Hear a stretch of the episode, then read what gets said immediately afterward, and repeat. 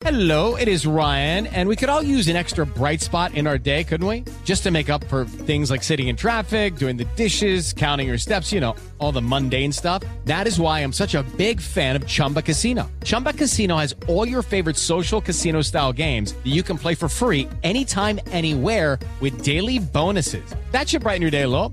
Actually, a lot. So sign up now at chumbacasino.com. That's chumbacasino.com. No purchase necessary. BGW. Void were prohibited by law. See terms and conditions. 18 plus. Miércoles 27 de octubre, yo soy Alejandro Villalbazo y esta es la información que sirve.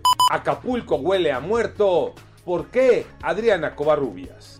Habitantes de fraccionamientos que se ubican alrededor de las instalaciones de la Fiscalía General de Guerrero en Acapulco denunciaron los insoportables olores pestilentes que salen del servicio médico forense debido a que 10 de las cámaras frigoríficas desde hace tres meses están descompuestas.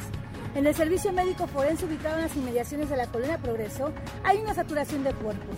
No han sido reclamados por sus familiares y se estima más de 250, donde ayer martes 60 cuerpos fueron embolsados y trasladados al municipio de Chilpancingo. COVID-19, Iñaki Manero. Muchas gracias, Alex. El secretario de Salud, Jorge Alcocer, vivió momentos difíciles al comparecer ante diputados. Los panistas le entregaron una lápida, sí, sí, está ya que estamos cerca del Día de Muertos, donde le preguntaron cómo le gustaría ser recordado. Pero esto no fue todo.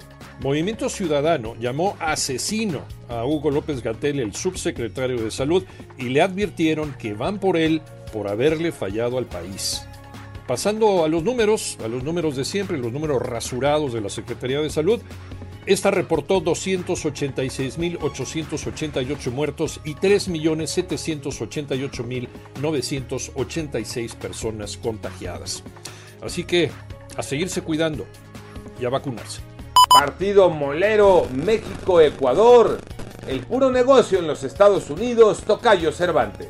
Así es, Tocayo. Esta noche en Charlotte, en los Estados Unidos, México frente a Ecuador. Para muchos, un partido chicharronero, un partido molero. Pero es un compromiso que tiene que cumplir la selección en territorio norteamericano. Hay que sacarle lo bueno a este partido. Hay que recordar que son eh, puros jugadores de la Liga MX que Gerardo Martino tuvo muchos problemas para sacar su convocatoria, pero bueno, al no ser una fecha FIFA, pues es lo que hay. Por lo pronto, sí, también se ha envuelto en polémica tras la convocatoria del canterano de las Águilas del América, Karel Campos, con apenas tres partidos en la primera división y de 18 años de edad. Pero en esta convocatoria también aparecen jugadores con cierta experiencia, sobre todo en el fútbol mexicano. El caso de Rodolfo Cota y Jonathan Orozco. ¿Qué me dicen de Jesús Angulo de los rojinegros del Atlas? de Jesús Angulo y Uriel Antuna de las Chivas, además del Chaquito Jiménez de Cruz Azul y también aparece Eduardo Aguirre. Así que hoy, pues ojalá Gerardo el Tata Martino saque buenas conclusiones y por qué no, poco más de un par de jugadores que puedan quedarse con la selección nacional. Yo soy Alejandro Villalbazo, nos escuchamos como todos los días de 6 a 10 de la mañana, 88.9 y en digital a través de iHeartRadio. Pásenla bien, muy bien, donde quiera que estén.